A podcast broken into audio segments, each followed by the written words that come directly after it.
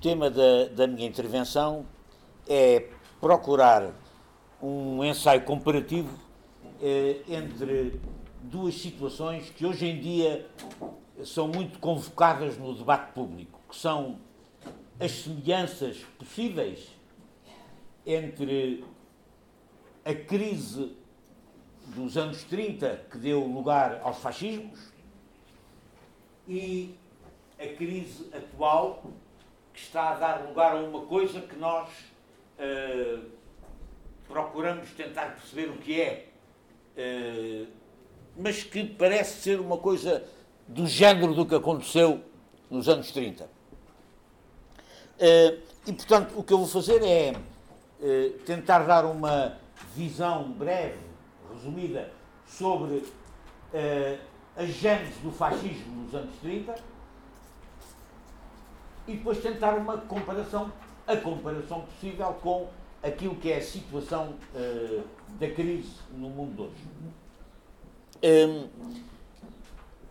o pano de fundo, o pano de fundo da crise, uh, o pano de fundo da situação entre as, as duas guerras mundiais, a primeira e a segunda, é a crise do sistema liberal oligárquico criado pelas revoluções do século XIX. Eh, uma crise eh, que é uma crise do capitalismo. Quer dizer, o pano de fundo destas crises é o capitalismo. O fascismo sai do capitalismo, sai da crise do capitalismo.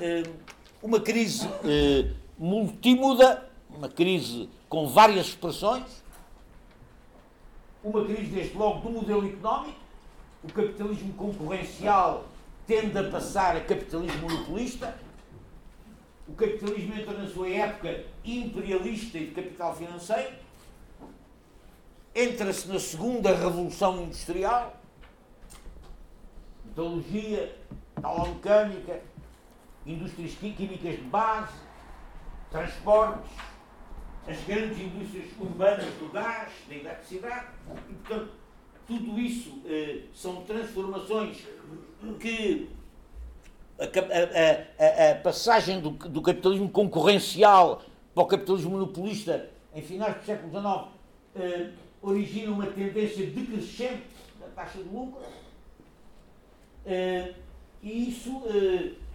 coloca o capitalismo que cresce e se concentra perante desafios importantes que é o de restaurar a taxa de lucro e de acumulação. Mas não é só uma crise, não é uma, só uma crise económica, é uma crise social, porque a segunda revolução industrial cria o proletariado industrial moderno. As grandes indústrias criam uh, uh, as grandes concentrações operárias. E um operariado que se organiza. Organiza-se sindical e organiza-se politicamente. Organizam-se os trabalhadores associam-se para negociar as condições da sua vida de trabalho? E surge, portanto, um pujante movimento sindical, sindicalista, mas simultaneamente surgem organizações saídas, organizações políticas saídas da classe operária para uh, formular a reivindicação da emancipação da classe, da opressão e da exploração do capitalismo em várias correntes. A corrente anarquista, a corrente socialista de modelo de matriz marxista, mais tarde, no princípio do século XX, o sindicalismo revolucionário, o comunismo será uma realidade depois da Primeira Guerra, no rescaldo da Primeira Guerra Mundial, após a Revolução Russa de 1917. E, portanto, crise política e crise social. Quer dizer, a crise do, a crise do processo de acumulação é acompanhada da ameaça vermelha. Massi, aquilo que os historiadores costumam chamar a massificação da política. Os trabalhadores organizam-se, os trabalhadores constituem uma ameaça à ordem estabelecida. Segunda componente da crise. A terceira, uma crise política, porque uh, eu estou a falar nisto porque uh, para vos dar elementos de comparação com a situação atual. Crise económica, crise social, crise política, crise de legitimação do poder. Ou seja, o poder liberal oligárquico é um poder, na época da massificação da política, o poder liberal oligárquico é um poder em crise de legitimidade. Porquê? Porque não há sufrágio universal. Porque as mulheres não votam. Porque os homens geralmente votam só os homens segundo um critério capacitário e, e censitário, ou seja, só votam os homens que sabem ler e escrever ou só votam os homens que, mesmo não saberem ler e escrever, pagam um mínimo de imposto, o que significa que na época da urbanização, da proletarização, da, da nova industrialização, há uma imensa massa de gente, quer das classes proletarizadas, quer da, pequena, da nova pequena burguesia que surge com a industrialização, com a nova indústria, há uma, série, há uma massa de gente que fica fora do sistema político, não vota, não tem direito de voto, e, portanto, o, o velho sistema liberal eh, assente no, na, na, na, intervenção política, no voto de uma pequena minoria, entra em crise aberta, ou seja, deixa de representar, deixa de ter a veleidade de representar a sociedade. Há uma crise se vocês quiserem, é, é, é um sistema que vive do cacicato, que vive da fabricação de leis eleitorais que perpetuem o poder político e, portanto, a, a, a, a outra dimensão desta crise sistémica é a, deslegitimação do poder político existente. Crise política. E, finalmente, crise de valores. Ou seja, os valores do racionalismo, os valores do aquela ideia positivista que marca muito o marxismo original, é de que a sociedade evolui de, de, de baixo para cima numa espécie de sistema de perfectibilidade que atingirá a perfeição, ou seja, a ideia de um progresso indefinido de baixo para cima, a ideia desse progresso, eh, desse progresso fruto da razão e da técnica, essa ideia é posta em causa neste quadro de crise, crise económica, crise social, crise política, crise de valores, ou seja, crise da razão, crise das ideias humanitaristas, substituídas pela, pelas ideias bergsonianas da intuição do que é instintivo, do que vem não se sabe de onde, e portanto o romantismo, a, a, a, a ideia do super-homem, a ideia do chefe carismático que vem das profundezas, das profundezas da raça e da nação, a ideia de uma chefia que não é legitimada nem pelo voto, nem pelo sangue, mas que vem da, da capacidade de um chefe uh, intuir aquilo que são os verdadeiros e profundos interesses da raça ou da nação, isso tudo, esse intuicionismo, esse intuicionismo hum, do instinto substitui-se substitui à razão. A crise da razão, a crise das ideias humanitárias. E, finalmente, uma quinta dimensão desta crise, que é a crise da paz. Desde a Guerra Franco-Prussiana a Europa vive um longo período de paz, a Guerra Franco-Prussiana, que, como sabem, dá origem à Comuna de Paris, desde 1871. A Europa vive praticamente em paz, de 1871 até 1914. Eh, é certo que faz a guerra, faz as guerras de saque coloniais, mas eh, a Europa vive em paz e eh, o imperialismo a, a, a transição do capitalismo concorrencial para o capitalismo imperialista, a época imperialista do capitalismo é da guerra. Os imperialismos competem entre si e essa competição pelos espaços de influência, pelos mercados, pelo controle da economia, essa, essa competição centrada no quadro europeu, mas também no quadro colonial, vai dar origem, como sabem, à Primeira Guerra Mundial, uma guerra tipicamente imperialista, como aliás é no seu início a Segunda. Há mesmo autores que defendem que a Segunda Guerra é a continuação da Primeira, é, é a desforra alemã da derrota da Primeira, e, portanto, esse caráter imperialista da guerra marca também o início da Segunda Guerra, da Segunda Guerra Mundial. Ora bem, eh, este quadro de crise, crise sistémica, eh, origina nas classes dominantes, nos setores da burguesia que controla o Estado, origina uma reação. Uma reação, desde logo, doutrinária e política. Ou seja, eh, cresce nos setores ameaçados das classes dominantes, cresce uma cresce uma doutrina de resposta à crise. Hum, a crise não origina só a ameaça do proletariado moderno. É claro, essa é a, ameaça, essa é a ameaça principal que ameaça o capital. Mas reparem, a industrialização trouxe também uma nova classe média. Ligada. A, industrialização significa sistema bancário, sistema de seguros, importa-export, novos, novos tipos de atividade terciária. E, portanto, surge também uma nova pequena burguesia excluída do sistema e que também faz pressão sobre o sistema.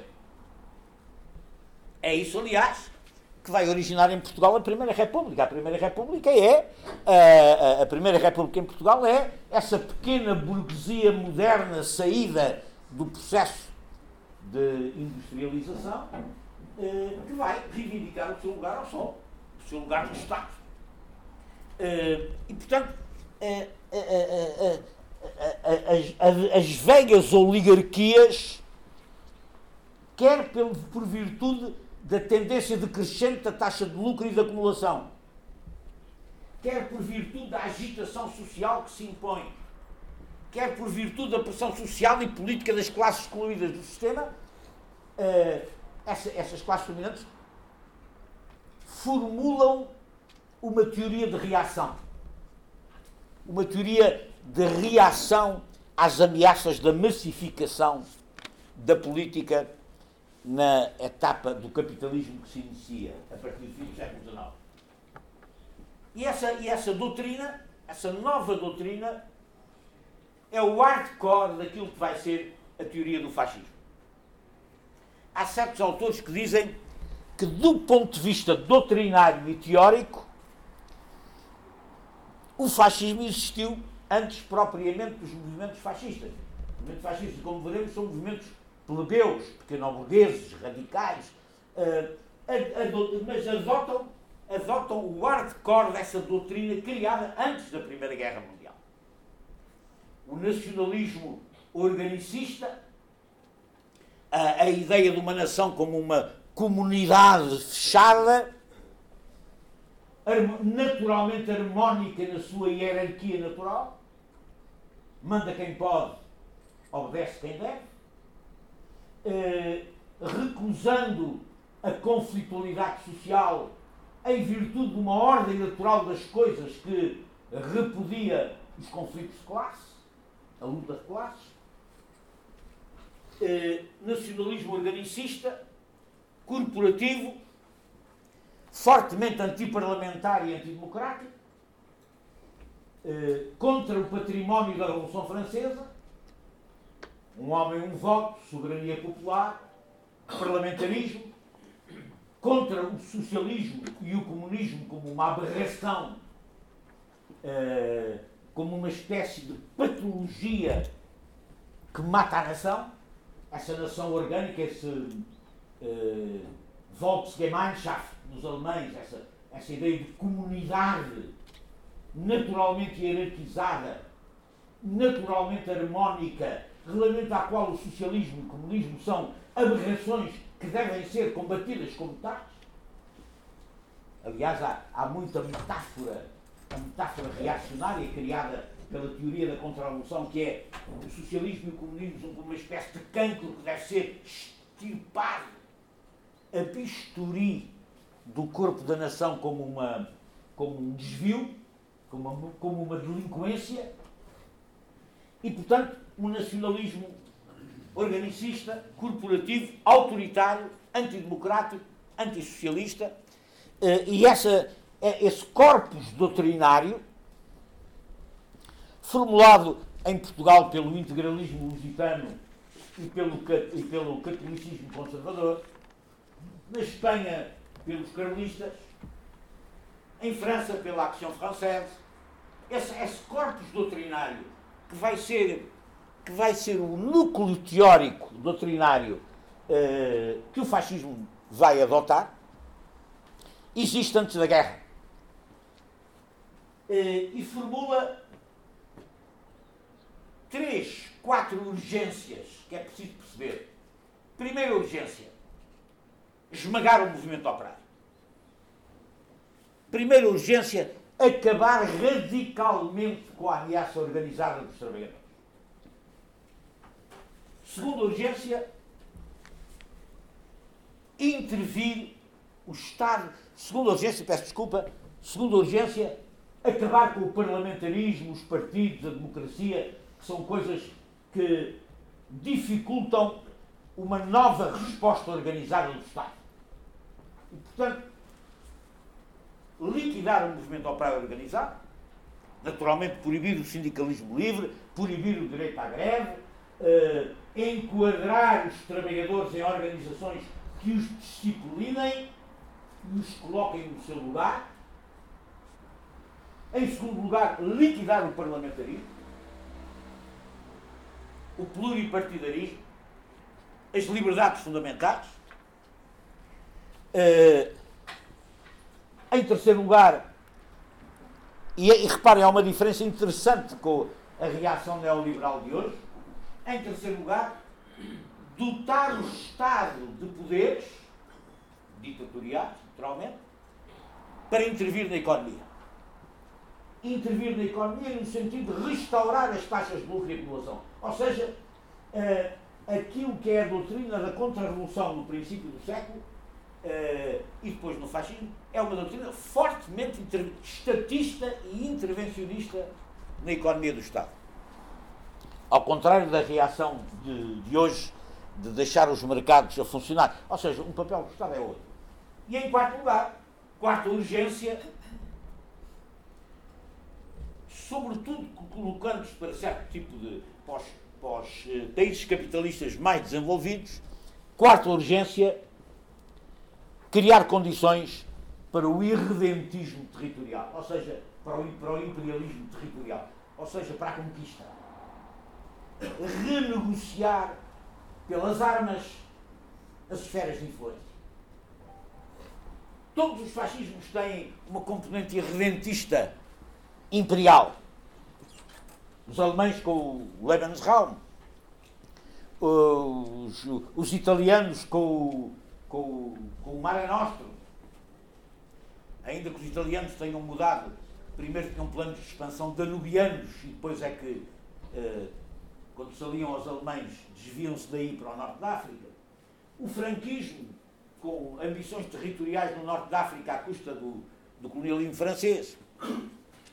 E mesmo o nosso Estado Novo uh, tem um discurso, restaura um discurso imperialista, com o ato colonial, restaura um discurso imperialista, ainda que defensivo, ainda que defensivo, não, não é tão, não é irredentista, é defensivo, mas esta quarta componente do irredentismo territorial, do espaço vital, da expansão, de disputar os espaços de influência pelas armas, se necessário for, coloca uma quarta urgência que marca este mundo, que marca, esta, que marca as urgências da contra-revolução, que é a, a urgência da guerra. A urgência da guerra. Da guerra de redivisão do mundo. Ora bem, uh, o, problema, o problema para, para os grupos, para as classes dominantes, para, esta, para estas oligarquias de onde está a sair esta teoria da contra-revolução, mesmo antes da Primeira Guerra, é que hum, falta-lhes a base de massas para cumprir as urgências de, de, de, desta nova teoria. Ou seja, não era fácil esmagar o movimento operário por parte do liberalismo oligárquico. Desde logo porque havia, um, de qualquer maneira, havia um Estado de Direito, quer dizer, não se podia pôr o exército e a polícia normal diretamente a fechar os sindicatos, a, a matar gente, a matar os sindicalistas, os comunistas, os socialistas. Uh, o, o, quer dizer, não era fácil no quadro do liberalismo, mesmo oligárquico, recorrer à, à violência restrita, à violência terrorista e restrita. Uh, era faltar, era, é, é, o liberalismo oligárquico era elitista. Era elitista porque, porque era elitista, porque se tinha constituído como tal. Era uma elite que governava sem contar com as massas. As massas, a entrada das massas na política é uma coisa do fim do século XIX, princípio do século XX. E essa, essa nova variante da massificação da política coloca à direita contra-revolucionária oligárquica a, a, a necessidade de, para cumprir o seu programa, ter que angariar base de massas, ter que angariar apoio popular, ter que angariar. E é isso que vai aproximar as direitas oligárquicas e conservadoras dos movimentos fascistas do pós-guerra. O que é que. O que é que nos, os movimentos fascistas. O movimento fascista é um movimento plebeu os movimentos fascistas uh, nascem do pânico, do medo da pequena burguesia, das classes intermédias, apanhadas entre um capitalismo que se concentra e reforça e a ameaça revolucionária do operariado. São as classes intermédias com, em pânico relativamente à sua, ao seu estatuto social. Uh, mas é um movimento plebeu, é um movimento pequeno burguês, plebeu, de ampla base popular, que de início tem muito pouca expressão política, minoritária. A, a, a burguesia não lhes dá grande importância inicialmente. Mas há duas coisas que vão atrair e chamar a atenção das classes dominantes relativamente a estes movimentos que surgem, os fascistas de combatimento em Itália, de 1919. O Mussolini cria em Milão uh, numa reunião numa praça que se chama do Santo Sepulcro, cria os fasci de combatimento, que tem um programa que se vocês lerem ficam surpreendidos. O programa inicial dos fasci de combatimento é uh, nacionalização da indústria do armamento, corte das relações com a Igreja Católica, uh, proclamação da República em Itália. Quer dizer, é um programa aparentemente radical. Também tem que aquela ideia de que as nações se reabilitam pela guerra, pelo sangue, pela violência, e portanto, mas o que é que faz, faz completamente o Partido Nacional Socialista dos Trabalhadores Alemães, que nasce mais ou menos pela mesma altura, o Hitler toma conta desse pequeno partido aí por 21, mais ou menos, uh, nas vésperas do Mussolini tomar o poder em Itália. O que é que faz desses novos movimentos uma coisa atrativa para a burguesia contra-revolucionária? duas coisas essenciais e é isso que os vai aproximar. Primeiro, a eficácia da violência restrita. Ou seja, o movimento fascista traz a possibilidade dos seus grupos de choque exercerem uma violência sem limites contra o movimento operário. O movimento operário em Itália, em 19 e 20, sobretudo em, em, em, em 1920, no triângulo Milão, Turim, Génova, ocupa as fábricas, faz greve, ocupa as fábricas, toma conta da produção, cria milícias para defender as fábricas e é derrotado por dois fatores que têm a ver com o que eu estou a dizer. Primeiro, pela traição da social-democracia, que, como no maio de 68 francês, aliás, no maio de 68 francês, como é a Itália em 1920, reconduz a agitação política revolucionária do operariado para uma negociação sindical. dias de trabalho, salário e tal. E, e, portanto, estrafega nos sindicatos, numa negociação sindical, a agitação revolucionária do proletariado. Mas, em segundo lugar, e o que é decisivo, atenção, o movimento operário socialista, depois comunista, socialista em Itália, é esmagado pela violência contra-revolucionária dos fascistas de combatimento. As milícias fascistas assaltam os sindicatos, assaltam as cooperativas, assassinam os dirigentes. Quer dizer, são uma verdadeira campanha terrorista que permite aos fascistas, quando chegam ao poder, quando são convidados para entrar no poder em 22, uh, eh, o movimento socialista está. O movimento socialista, o movimento comunista é minoritário, a cisão comunista do socialismo italiano é de 21, o, o, o, o Mussolini chega ao poder em 22. Uh, eh, praticamente o movimento socialista foi desbaratado pelo terror fascista. Uh, na Alemanha passa-se uma coisa semelhante, mas aí o movimento operário já tem outra capacidade de resistência, mas há uh, a, a, utilização do terror fascista, da violência restrita para liquidar o operário, é uma coisa. É, o que a burguesia faz na Itália e que fará noutros sítios é pôr o Estado a ajudar por fora. Por exemplo, os desmobilizados da guerra são recrutados, para, quando são desmobilizados do exército, são conduzidos para, são, são conduzidos para as milícias fascistas e formados por oficiais do próprio exército.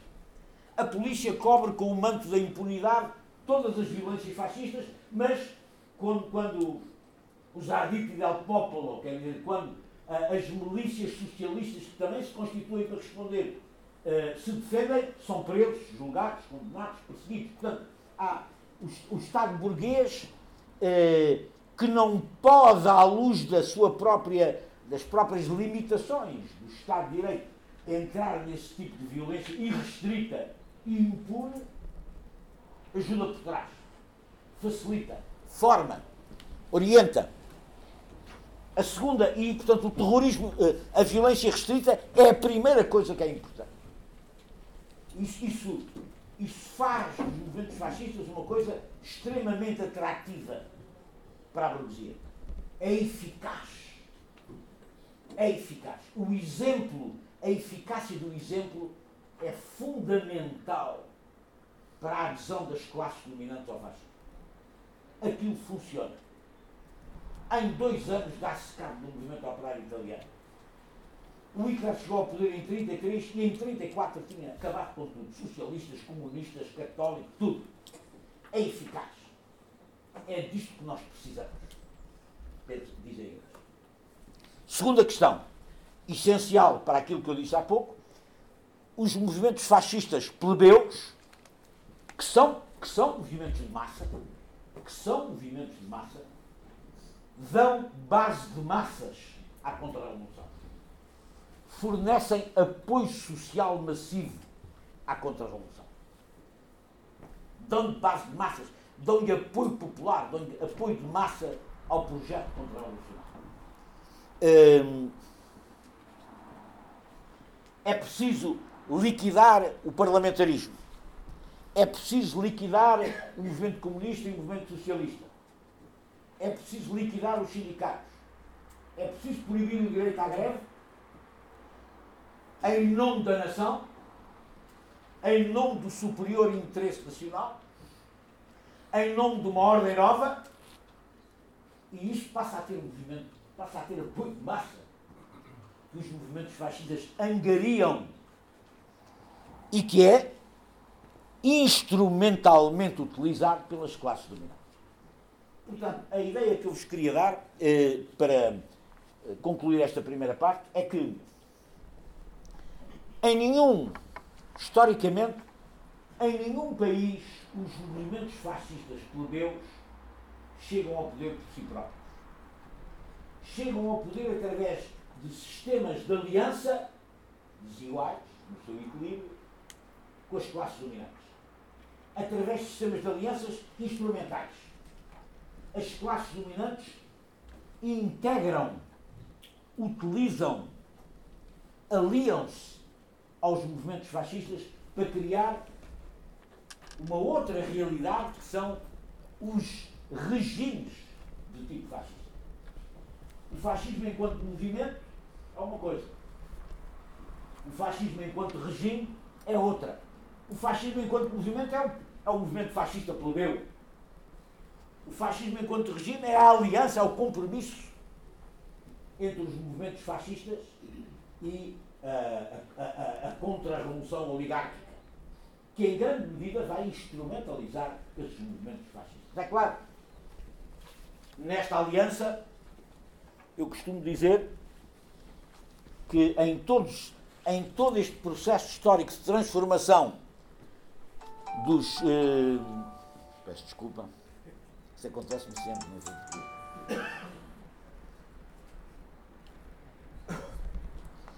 um, em todos estes processos de transição do fascismo movimento para o fascismo regime, e o fascismo regime é esse compromisso, em que a, a burguesia contra-revolucionária traz a teoria, mas importa dos movimentos fascistas características que são deles, a base de massas, a violência, a chefia carismática, enfim. Em todos estes processos há sempre aquilo que eu chamo uma noite das facas longas. Como vocês sabem, a noite das facas longas é a iluminação sangrenta na Alemanha das Sturmabteilung, das SAs, da tropa de choque nazi, pelas SS, por outra, pela guarda pessoal do Hitler, em 1934. Porquê?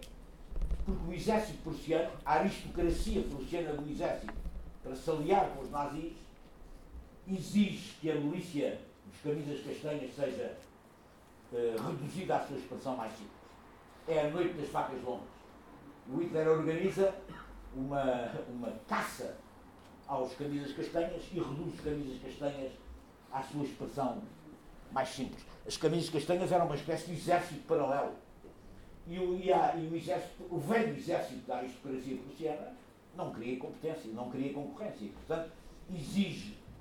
E exige também, os patrões que se aliam ao Hitler exigem a eliminação dos sindicatos. E, portanto, os próprios sindicatos nazis são eliminados a favor do Arbeitsfront, a favor da, front, da Frente do Trabalho, que é uma, uma coligação de patrões e operários em quem manda, por virtude do Führerprinzip, ou seja, pelo princípio da liderança, quem manda é quem manda.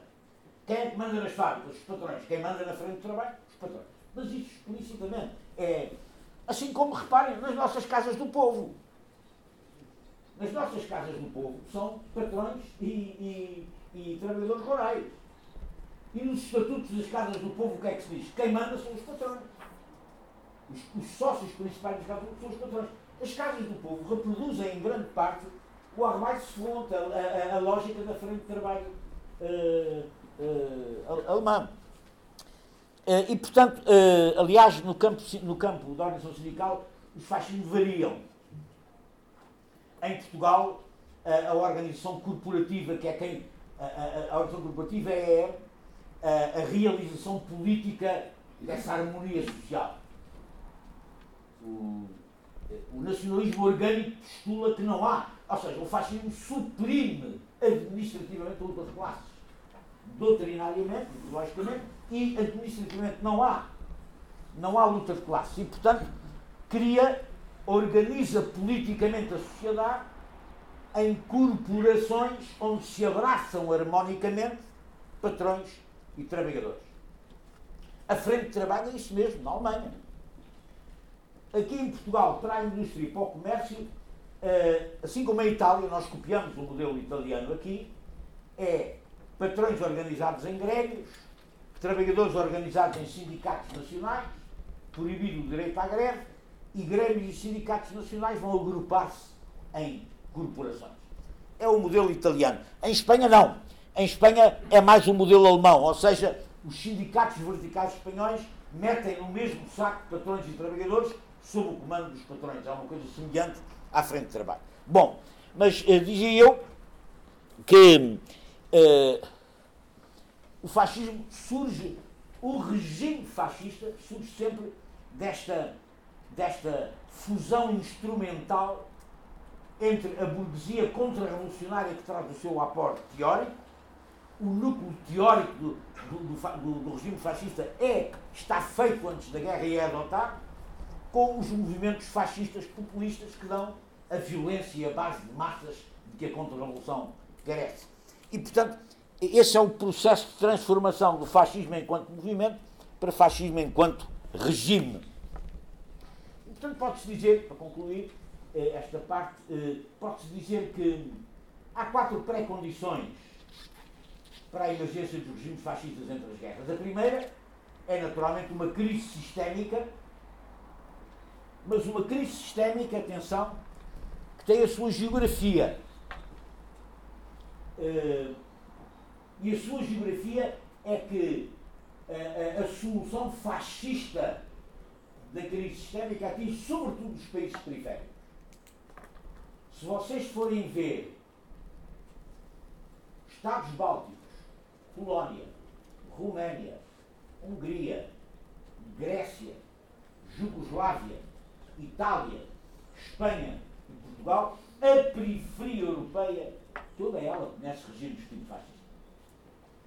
Com variações, com flutuações, mas há uma fascistização da periferia europeia porque a crise sistémica tem uma geografia específica. Ou seja, nos países capitalistas desenvolvidos do norte e do noroeste, falo de Países Baixos, países escandinavos, a Inglaterra e a França ali no meio, uh, países de capitalismo desenvolvido, o capitalismo tem capacidade de integração da contestação social uh, e não por via do fascismo. Quer dizer, apesar de tudo, uh, o capitalismo desenvolvido consegue manter as suas estruturas liberais parlamentares. Não há, há movimentos fascistas e fortes, até em Inglaterra, França, uh, nos Países Baixos, na Bélgica, sobretudo, na Holanda, mas o fascismo aí não vence. A burguesia, apesar de tudo, nesses países não carece da aliança com, com, com os movimentos fascistas. Portanto, a emergência do do fascismo enquanto regime, a emergência dos regimes fascistas tem uma geografia e uma geografia periférica. São os países periféricos onde a burguesia tem menos capacidade de movimentação que se recorre a soluções extremas de eh, violência. Em segundo lugar, a segunda pré-condição, já vimos a derrota da ofensiva operária a ofensiva operária existente antes da guerra e depois da guerra, sobretudo com a ofensiva, a vaga vermelha que sucede à Revolução Russa, é derrotada. Não é derrotada pelo fascismo.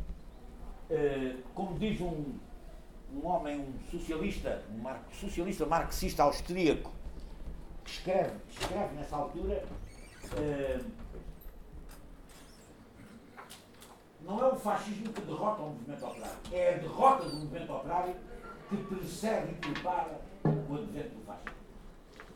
Portanto, eh, há uma ofensiva operária vermelha depois da Revolução Russa, eh, há a Revolução na Alemanha, há a Revolução na Áustria, há a Revolução na Hungria, a Bela há a Revolução dos países bálticos, a Revolução na Finlândia, ou seja, toda a Europa de leste é varrida por insurreições vermelhas, que no Ocidente não se realizam, mas, digamos assim, há um degradê das insurreições vermelhas em a greve com ocupações na Itália, uh, o biênio vermelho na Catalunha, a greve geral de 1918 em Portugal uh, e a ofensiva operária de, de, de 19, 20 em Portugal.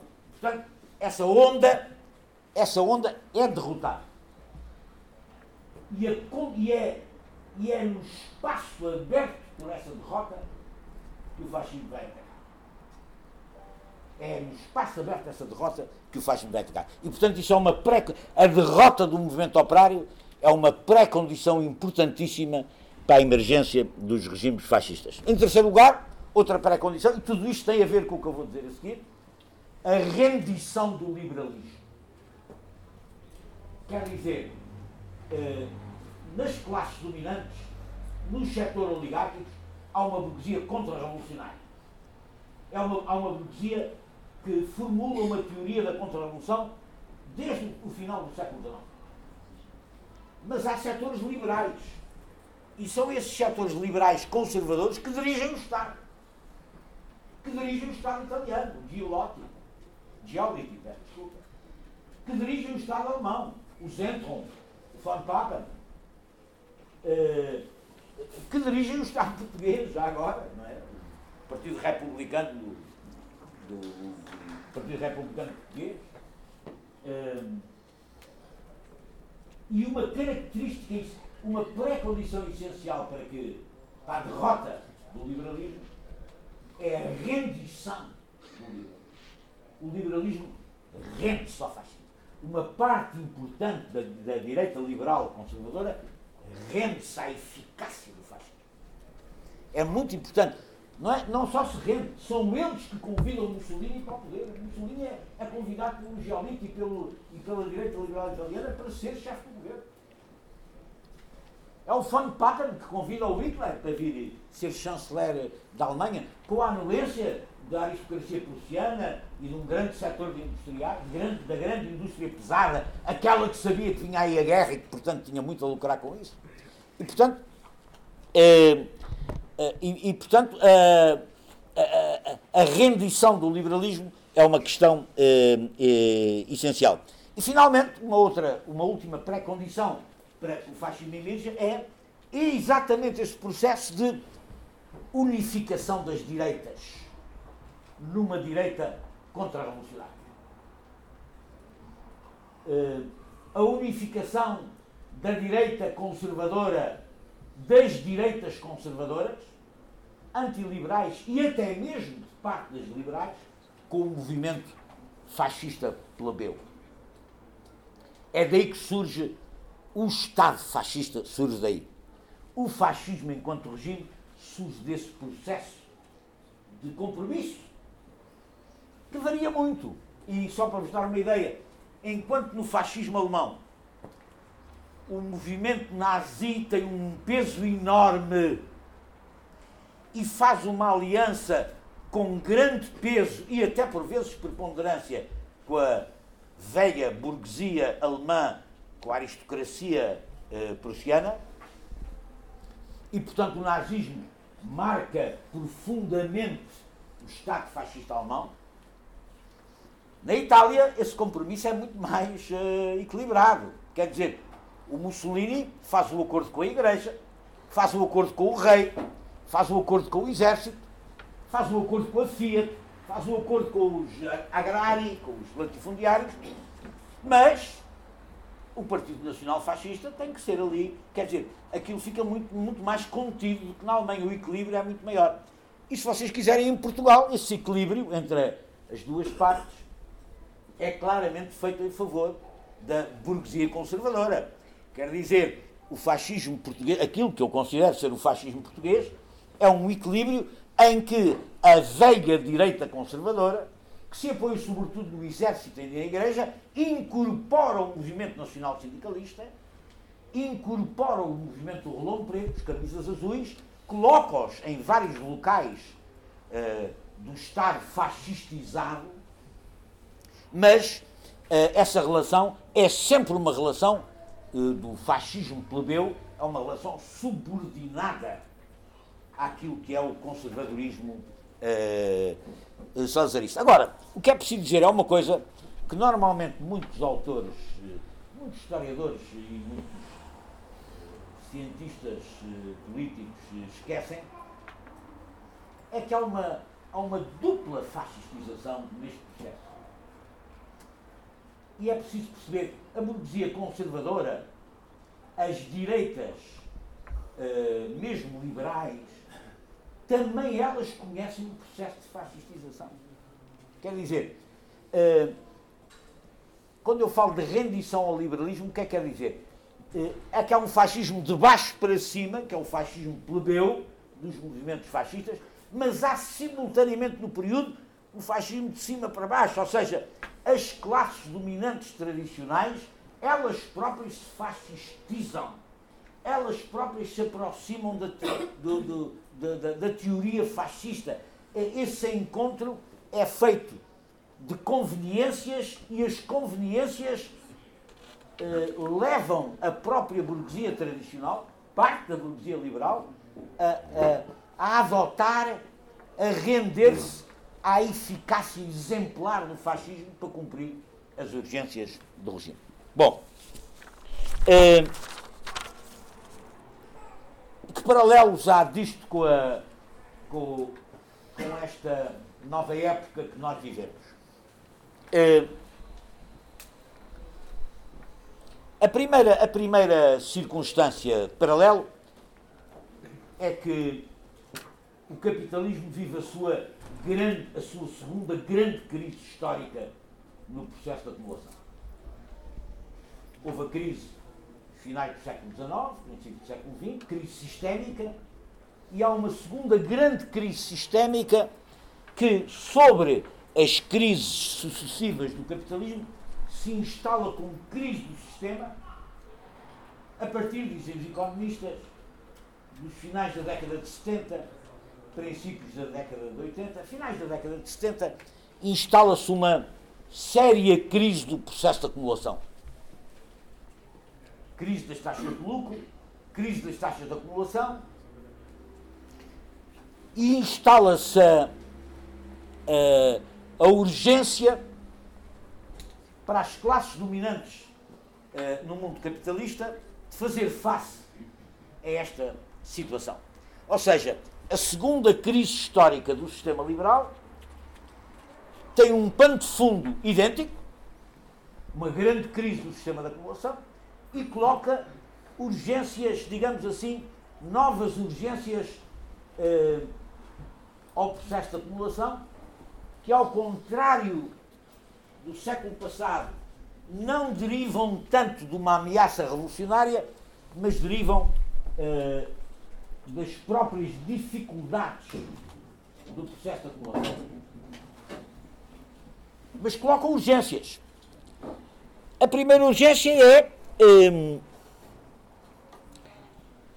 rever o quadro económico e social do pós-guerra. A derrota do fascismo no pós-guerra,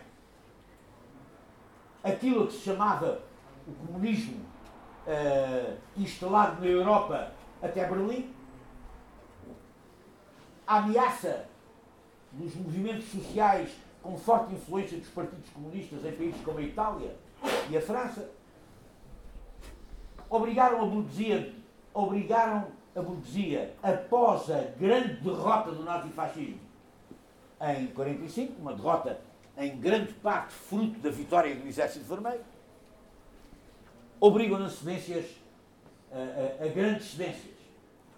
E as cedências que ela própria promove, tentando controlar essas cedências através de um sistema político no Ocidente, no Ocidente através de um sistema político uh, centrado, uma espécie de solução ao centro, entre a social-democracia e os partidos liberais, que promovem uh, grandes recuos políticos no direito de voto, nas liberdades públicas uh, e sociais, o Estado Social um Estado social gerido pelos sindicatos, em, em conjunto com os patrões, e, portanto, esse Estado social uh, do pós-guerra, que de alguma maneira corresponde a cedências importantes que a burguesia consegue gerir ela própria através de instrumentos próprios, o Parlamento, os partidos, os sindicatos, mas que são cedências muito substanciais para evitar. Uh, evitar o processo de revolucionarização da Europa no pós-guerra. E, portanto, a primeira urgência é criar um quadro político, económico e social que revogue os recuos do pós-guerra. Acabe com esse mundo do pós-guerra. A economia mudou, o mundo mudou, a cantiga é outra. Ou seja, a relação de forças mudou, a cantiga é outra. Essa é a primeira urgência. A segunda, naturalmente, instalar uma ordem política que permita arrancar, restaurar o processo de acumulação, o processo de restauração das taxas de lucro e da acumulação, através de nova legislação laboral, ou seja, atacar as conquistas sociais do trabalho pós-guerra. Em segundo lugar, privatização de largos setores da economia e da vida social altamente lucrativos e que estão nas mãos do Estado. Foram criados o Estado Social, em grande parte. Em terceiro lugar, criar condições legais para a livre especulação financeira, para a acumulação através da financiarização das economias e da especulação. Essa é uma segunda urgência que a nova situação eh, colocou. E ela também teve pré-condições. Reparem, esta ofensiva desencadeia-se, quer dizer, emblematicamente é o Thatcherismo em Inglaterra e é o Reaganismo na, na América que representam o, o, o arranque desta ofensiva política, ideológica, Uh, e ela tem uh, três pré-condições para. Três pré-condições que explicam a hegemonia que, esta, que este novo tipo de contra-revolução instala não só na Europa, mas no mundo. A primeira já não é a rendição do liberalismo, mas a rendição da social-democracia.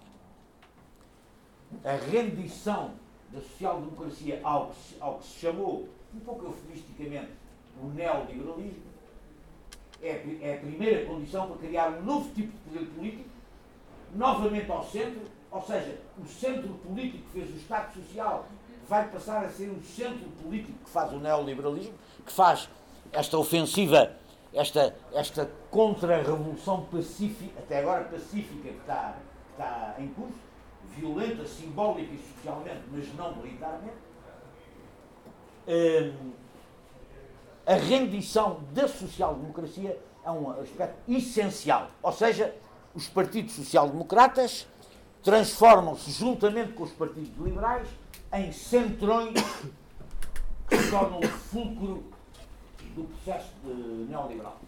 O fulcro deste processo de resposta do capitalismo à crise.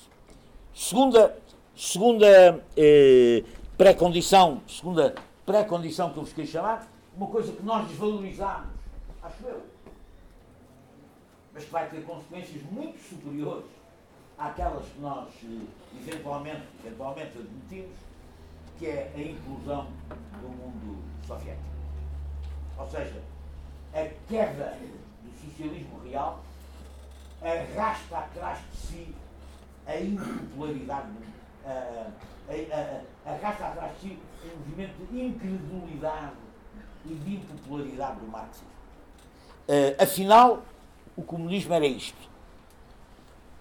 Para uma minoria à qual muitos de nós pertenceram, nós achámos que o socialismo nunca era aquilo. Não era aquilo tínhamos já percebido que o socialismo era aquilo. Mas, do ponto de vista social, o socialismo era aquilo. E atrás do socialismo veio o marxismo. E, portanto, a, a implosão do mundo soviético e do socialismo real tem um efeito, do ponto de vista da hegemonia da ideológica, do ponto de vista da luta das ideias, tem um efeito desmobilizador profundíssimo na sociedade. A meu ver, profundíssimo na sociedade.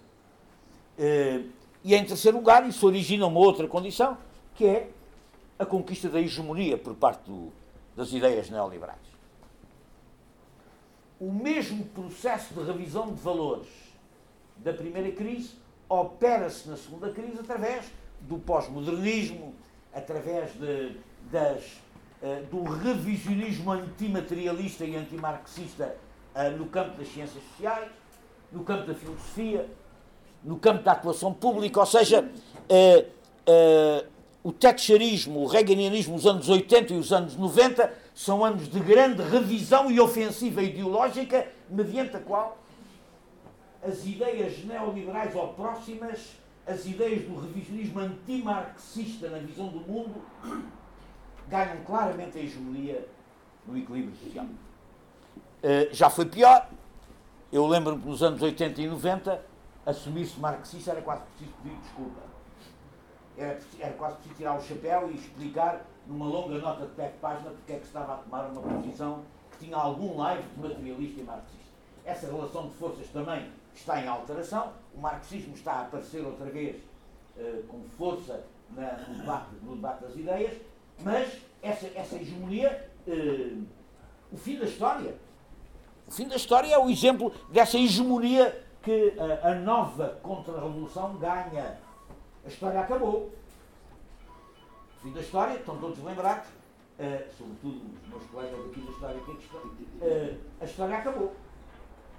Uh, a história acabou, o, o, o, o, comunismo e o marxismo foram inexoravelmente derrotados e, portanto, chegámos à perfeição última. Chegámos ao fim da história, ao fim imutável da história e da sociedade. Isso o que é que significou? Significou uma mudança de hegemonia. Uma mudança de hegemonia. A hegemonia passou para o lado de lá. E, bom, e isso deu origem, está a dar origem e esse é um desafio que, em termos políticos, nos coloca hoje, penso eu, está a dar origem a um novo tipo de regime. Uh, um novo tipo de regime que nós não sabemos muito bem como é que vai uh, cristalizar. Mas um novo tipo de regime que eu chamarei, que alguns chamam regimes pós-liberais, uh, ou regimes iliberais, eh, eu chamaria a isto uma desdemocratização pacífica das sociedades. Ou seja, a democracia política e social tende a ser derrotada não pela violência policial e militar, mas por uma espécie de processo de desdemocratização uh, podia dizer silencioso, mas que não é tão silencioso como isso, porque está bem à vista, mas uh, pacífico. Uma contra-revolução até agora relativamente uh, pacífica. E essa desdemocratização, esse ou democracismo, ou, ou essa, esse pós-liberalismo,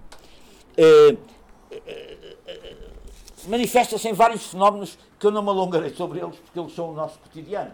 É? Estamos aí a vê-los decorrer. Desde logo, o esvaziamento das soberanias democráticas parlamentares, chamemos-lhe assim. Ou seja, uh, quer dizer, qualquer aspecto minimamente importante da vida económica e financeira dos países foi retirado à soberania dos parlamentos e do governo e foi entregue em estruturas transnacionais que ninguém escolheu, que ninguém elegeu e que ninguém fiscaliza. Pensem na Comissão Europeia, pensem no ECOFIN, pensem no Banco Central Europeu, são quem manda nas economias e nas finanças públicas uh, da Europa, e são estruturas completamente antidemocráticas. Quer dizer, o, o Parlamento. Reparem uma coisa: o Parlamento nasceu em Inglaterra da autorização que se dava ao rei para cobrar impostos. Quer dizer, o Parlamento nasceu disso. O Parlamento nasceu da autorização que o Parlamento, que tinha uma certa composição social, etc, etc, mas o Parlamento, o rei teve que ceder esse poder. O rei só cobra impostos quando o Parlamento autoriza. E hoje a, a, desvirtuação mais escandalosa é que os orçamentos só podem ser votados nos Parlamentos Nacionais quando a Comissão Europeia autoriza, os fiscalizou e os autorizou previamente. É a completa inversão da soberania democrática e da soberania, da soberania democrática das nações. Reparem, o Estado-nação, no século XIX, uh, a, democracia, peço perdão, a democracia nasceu no Estado-nação a democracia política, tal como a conhecemos, nasceu do Estado-nação. O processo que está a verificar é que o Estado-nação está reduzido à sua expressão mais simples e, a, e, e os poderes do Estado-nação são transferidos para uma burocracia supranacional que não é eleita, que não é fiscalizada e que governa autocraticamente. Enfim, com equilíbrios, está claro, etc. Mas equilíbrios cedidos entre as nações, entre os interesses dominantes. E essa é a, a característica fundamental desta desdemocratização, começa por ser esta. Mas também há outras coisas que nós conhecemos bem. Naturalmente, o ataque aos sindicatos. É curioso porque a, a, esta, nova, nesta nova época, até agora, a Contra-Revolução não proibiu os sindicatos de direito à greve, como proibiu os anos 30. Todos os fascismos proibiram o sindicalismo livre e o direito à greve. O ataque que o neoliberalismo faz aos sindicatos não passa por aí. Porque há a memória do fascismo, porque houve a resistência, porque, eh, enfim, porque também não há uma ameaça revolucionária, quer dizer, não há uma ameaça revolucionária que obrigue a respostas radicais por parte da burguesia. E, portanto, uh, o que é que se faz? Mudando a legislação laboral. Quer dizer, um simples, uma simples mudança na legislação laboral, como revogar aquela cláusula da, da retroatividade que se chama, não é, Luís? A retroatividade dos contratos. É? Caducidade. Caducidade. A caducidade. Mudar a cláusula da caducidade faz com que se ponha em causa a existência dos sindicatos. Porque se os sindicatos historicamente surgiram para unir a classe trabalhadora na negociação das condições de venda da sua força de trabalho, de repente se, se introduz a caducidade, se introduz a liberdade do patrão negociar individualmente contratos com cada um, se se retira aos sindicatos esse poder coletivo de negociação, a contratação coletiva vai ao ar e se a contratação coletiva vai ao ar, vão ao ar os sindicatos. Não tenho dúvida nenhuma. E, portanto, é outra forma de acabar com os sindicatos por via pacífica por via pacífica. Uh, assim como, escuso-me estar a citar a vocês, muitos de vós, ativistas do movimento social, as várias formas que há de acabar com o direito à greve, não é? E com, e com, as, e com o trabalho obrigatório, e com, e com, as, e com as, a, a, aquela vinculação aos serviços obrigatórios durante as greves, etc, etc. Tudo processos de atacar a liberdade sindical e a própria subsistência uh, dos sindicatos o ataque às liberdades públicas. Uh, reparem o que se passa em França. Em França vale a pena, porque o Macron era o herói que ia salvar a Europa, mesmo para os social-democratas. Uma grande parte da social-democracia europeia viu no Macron a luz, aquela luz que ia salvar. O Macron, a, a pretexto dos ataques terroristas, instalou em França o estado de sítio e passado alguns meses o estado de sítio transformou-se em lei ordinária, ou seja, a França vive hoje em estado de sítio permanente. O que permite à polícia atacar as casas a qualquer hora, uh, o, que permite, o, que, o, que, o que reduz drasticamente os direitos, liberdades e garantias dos cidadãos. E isto é um processo uh, que a Inglaterra foi uma coisa semelhante, quer dizer, é um processo tendencial, quer dizer, em nome do terrorismo, de repente, as liberdades públicas, de repente, a possibilidade da polícia prender durante o tempo que quiser, interrogar durante o tempo que quiser, eh, manter as pessoas presas sem julgamento. Guantánamo? Vocês querem maior ofensa às eh, liberdades, aos direitos de liberdade de Guantánamo, que é uma prisão onde as pessoas são mantidas presas durante o tempo que o, que o, que, que o governo americano quiser, sem julgamento, sem processo, sem culpa formada. Guantánamo é a expressão. Ou então as cadeias secretas da CIA. Quer dizer, uh, uh, onde as pessoas são interrogadas e não têm direito a coisa, nem sequer se sabe que estão presas, não é?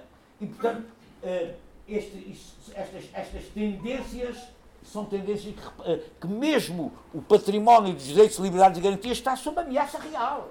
Sob a ameaça real de novos critérios de eficácia repressiva que seja em nome do, da luta contra o do que for, estão, eh, estão, eh, estão em campo.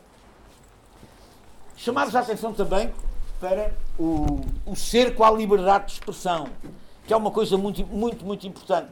Um, neste momento, os média na Europa, aqui em Portugal, não é preciso ir mais longe, estão controlados por grandes grupos oligárquicos que dividem entre si o controle dos média, escritos e, e, e audiovisuais, das redes de informáticas e até das empresas que controlam as redes sociais.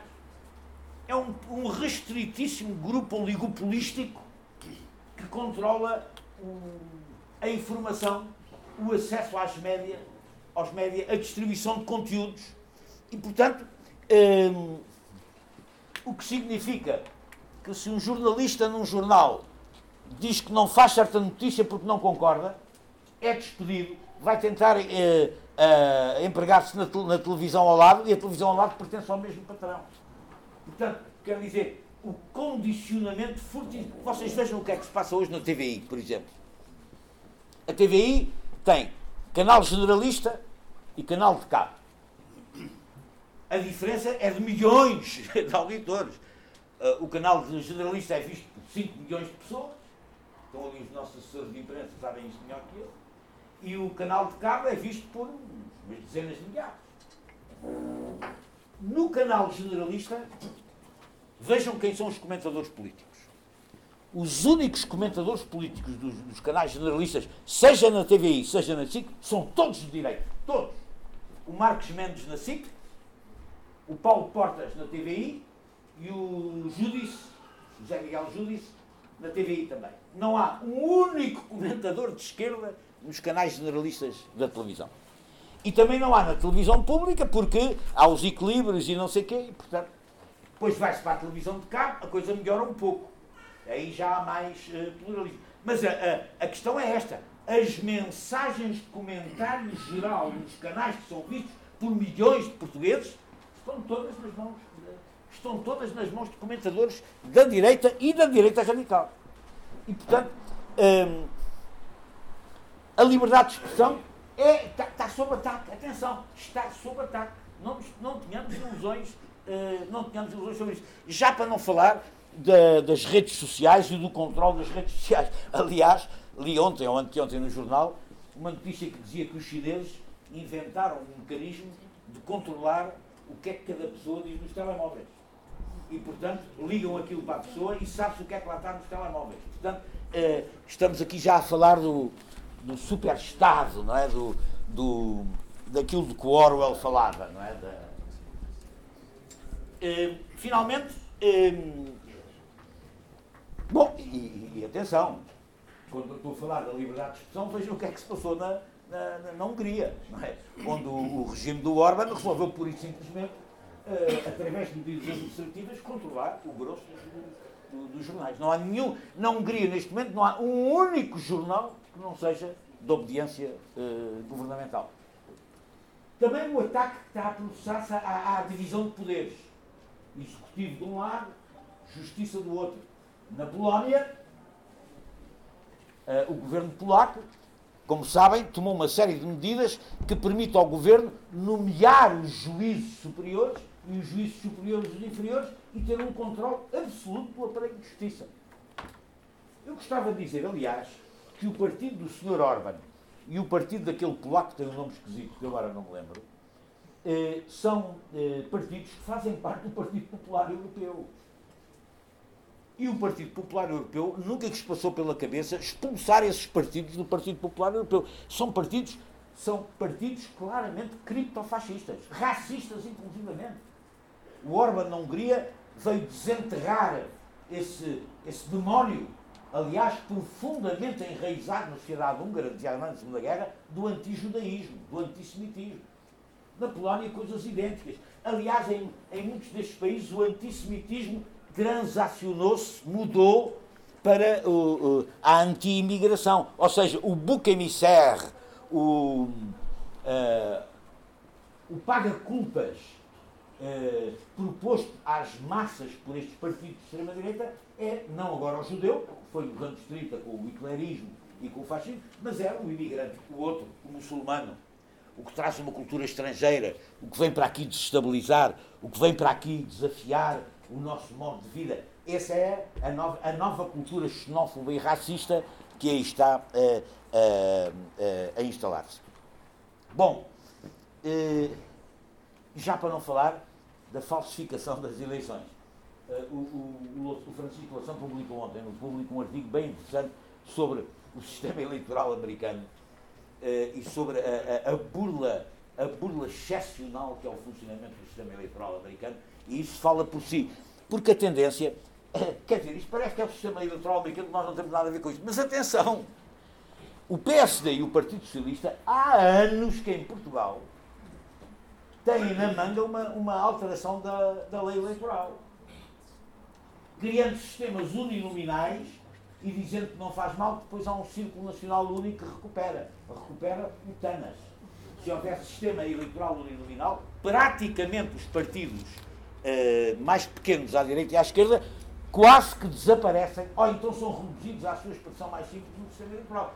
E, esse é um, e essa é outra, outra ameaça que este tipo de regimes de, de desmocratização, a ameaça da revisão das leis eleitorais, Reparem uma coisa. Vocês sabem qual foi a primeira medida? O Mussolini, quando tomou o poder em 22, tinha 30 deputados no Parlamento. A primeira lei que o Mussolini aprova é chamada Lei Acerbo. A Lei Acerbo é uma lei de, de reestruturação do sistema eleitoral italiano. Que não só, através dos círculos nominais, dava grande vantagem à direita italiana, como dava a quem tivesse maioria simples, dava um prémio de. Um prémio, nem era de 30 deputados como na Grécia, que parece que continua a existir. É um prémio que permitia ao partido vencedor ficar com maioria absoluta. Ou seja, quem ganha as eleições depois tem o número de deputados necessário para ficar com maioria absoluta no Parlamento.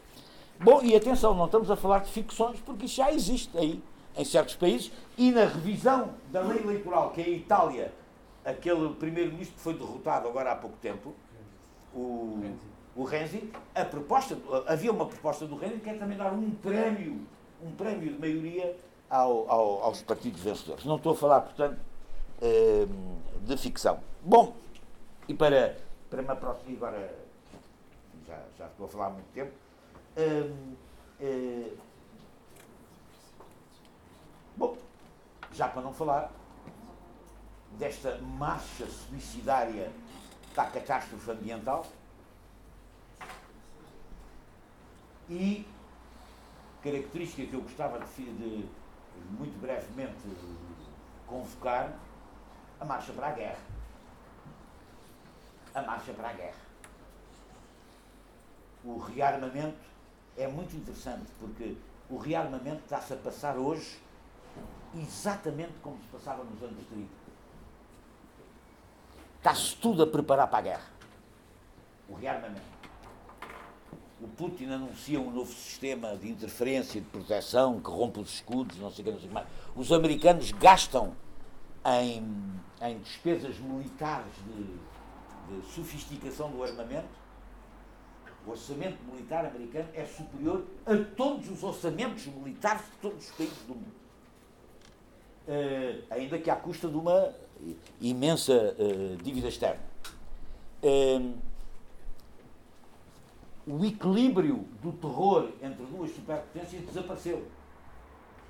Está a dar origem a vários polos imperialistas uh, a disputar, a disputar arduamente as suas esferas de influência e de controle.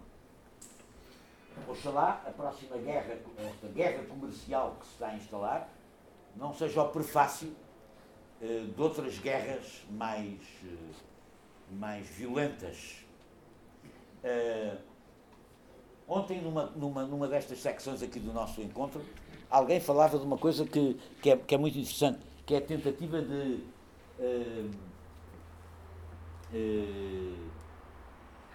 minimização, não é? De, diz lá qual é o termo, é mini, mi, miniaturização atómica.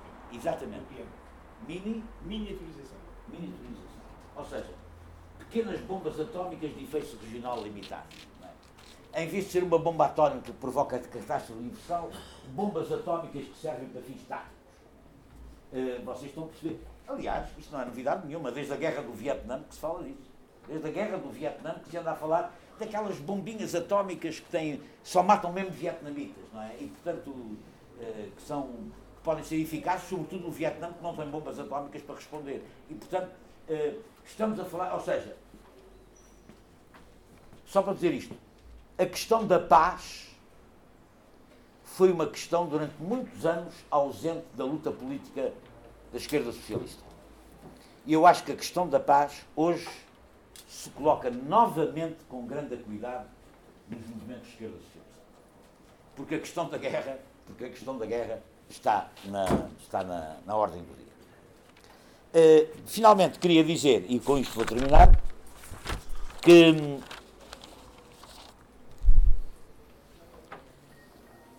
como é que isto é feito? O que é que está a passar politicamente? O que está a passar politicamente é que a radicalização que o neoliberalismo provocou na sociedade desvalorizou, retirou, está a retirar base social aos partidos do centro do sistema. E, portanto, os partidos do centro do sistema, os partidos neoliberais do centro do sistema, à semelhança do que se passava nos anos 30, têm necessidade de se aliar em novos termos com a extrema-direita xenófoba e antidemocrática. E esse fenómeno passa-se por toda a Europa.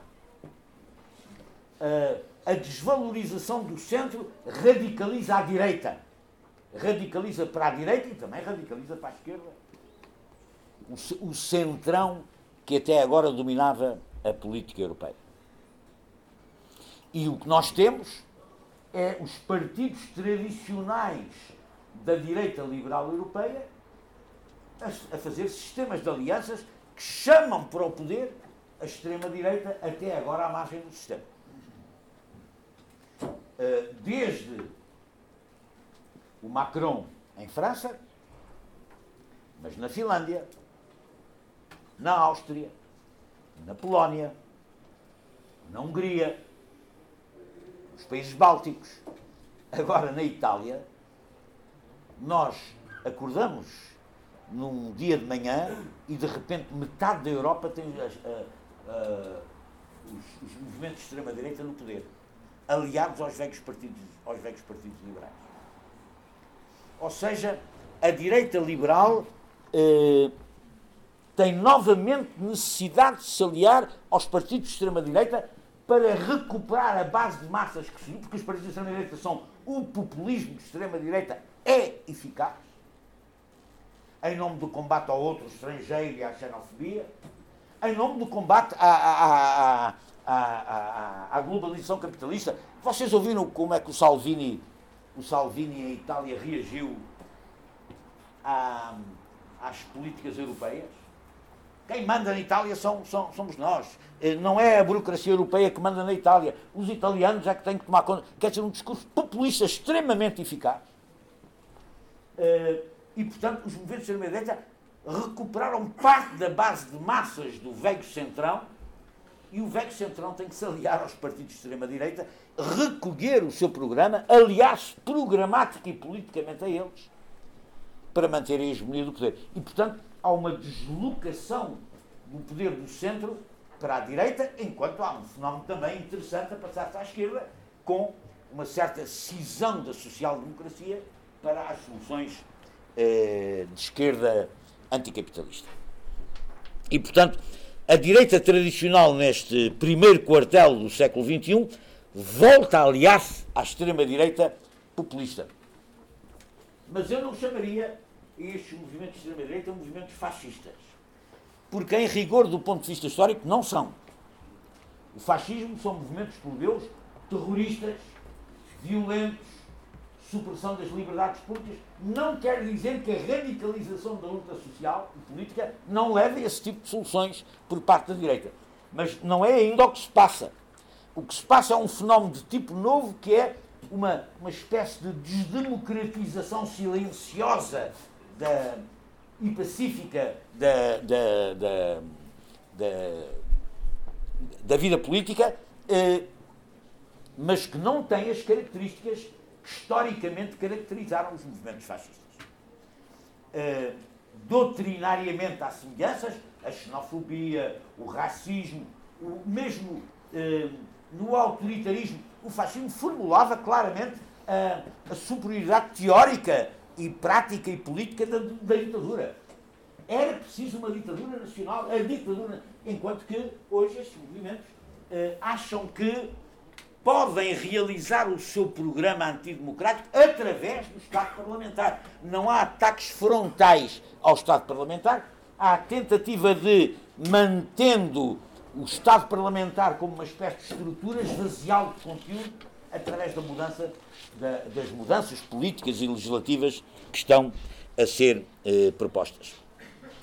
Ainda que reparem, a violência social que daqui decorre não é menor. Não é menor. Quer dizer, a, a, os despedimentos, o desemprego, a, a precariedade, a, brutalidade da ofensiva neoliberal contra a sociedade é uma coisa sem precedentes desde a Segunda Guerra Mundial.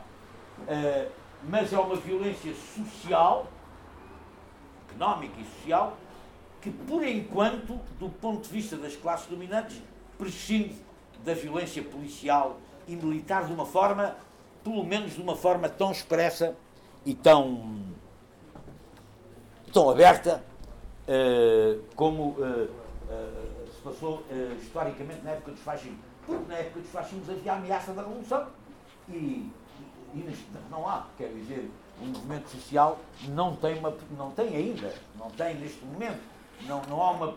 A revolução não está na ordem do dia, como estava no, no primeiro pós-guerra, como esteve no primeiro pós-guerra. E termino dizendo, peço desculpa, já me alonguei demasiado, termino dizendo o seguinte. Esta situação, a questão, que, a questão teórica que coloca eh, mais prementemente é que não há luta contra o, o neoliberalismo, não há luta contra os excessos desta política, contra as suas injustiças, contra o ataque à democracia em curso, esta luta é uma luta inseparável da luta anticapitalista pelo socialismo. Assim como não há luta pela salvação do planeta que seja uh, separável da, da, da, luta pelo, pelo socialismo. Quer dizer, uh, aquilo que temos pela frente é a construção de uma esquerda anticapitalista capaz de colocar a luta pelo socialismo como a tarefa central, a tarefa central e urgente do mundo. O capitalismo, numa nova época histórica, vai acabar na barbárie. E a única forma de nos opormos à barbárie é, é a revolução social, é o socialismo, é a transformação da sociedade. E se calhar é para isso mesmo que cá estamos e aqui estamos hoje. Muito obrigado.